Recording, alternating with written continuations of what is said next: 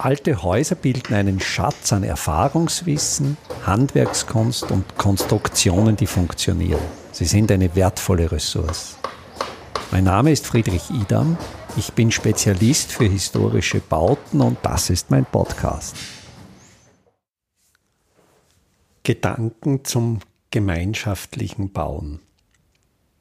Bauen ist natürlich keine Sache, die eine Einzelne, ein Einzelner bewältigen kann. Es gibt Ausnahmesituationen, wo Menschen mehr oder weniger als lebenswert alleine für sich eine Behausung errichtet haben. Mir fällt Henry David Thoreau ein in Walton, wo er sich eine einfache Hütte baut. Aber im Regelfall sind Bauten, ist das Errichten von Häusern Gemeinschaftswerk.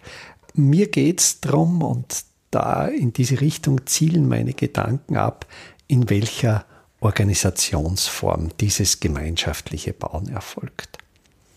Wenn man heute Baustellen betrachtet, große Baustellen, kleine Baustellen, da wimmelt es manchmal von Menschen, ähnlich einem Ameisenhaufen. Und die Menschen sind aber hier nicht freiwillig an dieser Baustelle. Die sind dort, weil sie irgendwo beschäftigt sind, ihre Arbeitskraft auf dem Arbeitsmarkt feilbieten und eben dann auf dieser Baustelle sind und mit mehr oder weniger großer Begeisterung diese Tätigkeit verrichten. Und natürlich ist das ein ganz entscheidender Teil des Wirtschaftssystems und bei dieser Form der Beschäftigung werden natürlich auch, sofern die Arbeiter nicht schwarz beschäftigt sind, große Mengen an Steuern und Sozialversicherungen gezahlt.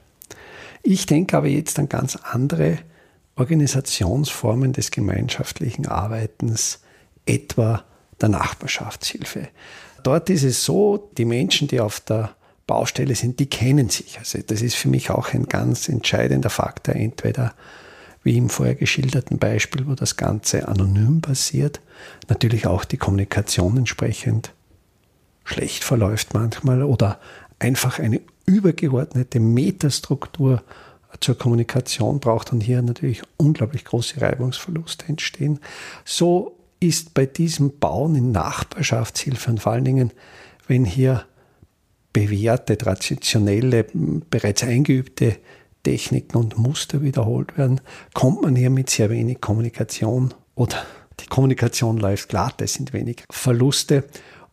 Und ich denke darüber hinaus, dieses persönliche Kennen und dieses auch gegenseitig nicht monetär, sondern sozial verpflichtet zu sein, schafft einerseits in der Qualität der Arbeit ganz andere Ergebnisse, aber auch im Arbeiten selbst, in der Begeisterung, in der Freude, weil man weiß ja, so wie ich jetzt meinem Nachbarn helfe, so hilft mir dann mein Nachbar. Und darüber hinaus, wenn es ihm jetzt nicht um Dinge geht, um mein Haus, sondern etwas für die Gemeinschaft Dienendes zu schaffen. Etwa wir bauen gemeinsam an der Kirche, wir bauen gemeinsam am Feuerwehrdepot.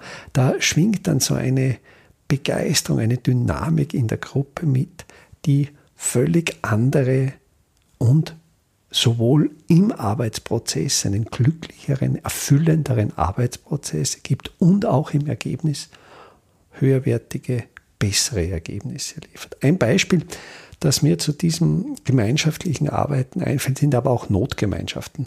Äh, ich denke da an die Siedlerbewegung in Wien nach dem Ersten Weltkrieg. Es strömten nach den Wirren des Ersten Weltkriegs viele entwurzelte Menschen aus den Kronländern zurück in die Metropole Wiens, suchten dort Wohnungen. Es waren Wohnungen natürlich aufgrund dieses großen Wohnungsdrucks der Suchenden sehr knapp. Und die begannen dann am Stadtrand von Wien, sei es an der Alten Donau, sei es in Hütteldorf, teilweise wilde Landnahme. Da wurden Grundstücke besetzt und mit einfachsten Materialien Häuser geschaffen. Und das erfolgte gemeinschaftlich interessanterweise oder aus der Not heraus von Menschen, die sich vielleicht zu Beginn dieses Prozesses gar nicht so gut gekannt haben, aber dann im Laufe der Entwicklung zu einer Gemeinschaft zusammengefunden haben und neue Gemeinschaften gebildet haben.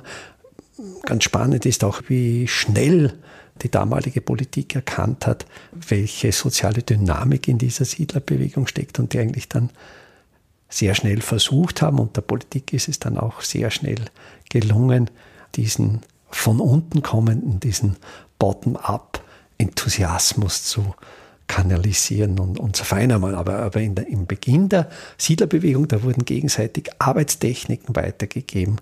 Da, da wurde mit einfachsten Techniken wurden Stampflehmwände errichtet. Es wurde auf den Parzellen Gartenbau betrieben, also auch eine Selbstversorgung mit Lebensmitteln, eigentlich eine sehr, sehr kräftige, autarke Bewegung. Und es entstanden daraus soziale Netzwerke. Und da denke ich, das sind Beispiele, auf die man sehr gut aufsetzen kann. Wie kann Bauen in der Zukunft aussehen? Und da denke ich, wenn eben nicht mehr, und ich denke, die Zeit, dass Kredite so billig zur Verfügung stehen, die wird nicht mehr sehr lange andauern. Und dann gilt es eben ganz anders zu bauen. Wir werden auch in Zukunft Wohnraum brauchen. Wir werden auch in Zukunft bauen müssen, aber wir werden einerseits bei den Materialien schauen müssen, was kann ich zweitverwenden, was kann ich upcyclen und dazu stelle ich einen Link beim Podcast hin. Es gibt schon einen Podcast über dieses Upcycling und wie organisiere ich das? Und wenn ich das eben in Form der Nachbarschaftshilfe mache, dann habe ich eben einerseits die Vorteile dieses gemeinsamen, inspirierenden Arbeitens, dann den Vorteil, dass in dieser Form der Nachbarschaftshilfe die ganze Steuerlast wegfällt und darüber hinaus, dass sich aus diesem gemeinschaftlichen Arbeiten tragfähige soziale Netze für ein zukünftiges Zusammenleben in einer Gemeinschaft ergeben werden. Vom 22. bis zum 30. April 2024 wird in Grundlsee wieder Kalk gebrannt. Im Ortsteil Gössel in der Nähe des Doplitzsees steht ein alter Kalkofen, der bereits instand gesetzt ist und wieder in Betrieb genommen werden soll. Bei diesem Workshop können Sie lernen, wie ein Ofen richtig befüllt wird, vor allen Dingen wie ein Trockengewölbe aufgesetzt wird, um den Ofen auch befeuern zu können. Wir suchen aber auch Leute, die bereit sind, die eine oder andere Schicht, ja, sogar eine Nachtschicht, diesen Ofen zu befeuern. Die Teilnahme an diesem Workshop ist kostenlos. Alle Anmeldeinformationen, die Anmeldelinks finden Sie auf meiner Website www.idam.at unter dem Menüpunkt Veranstaltungen.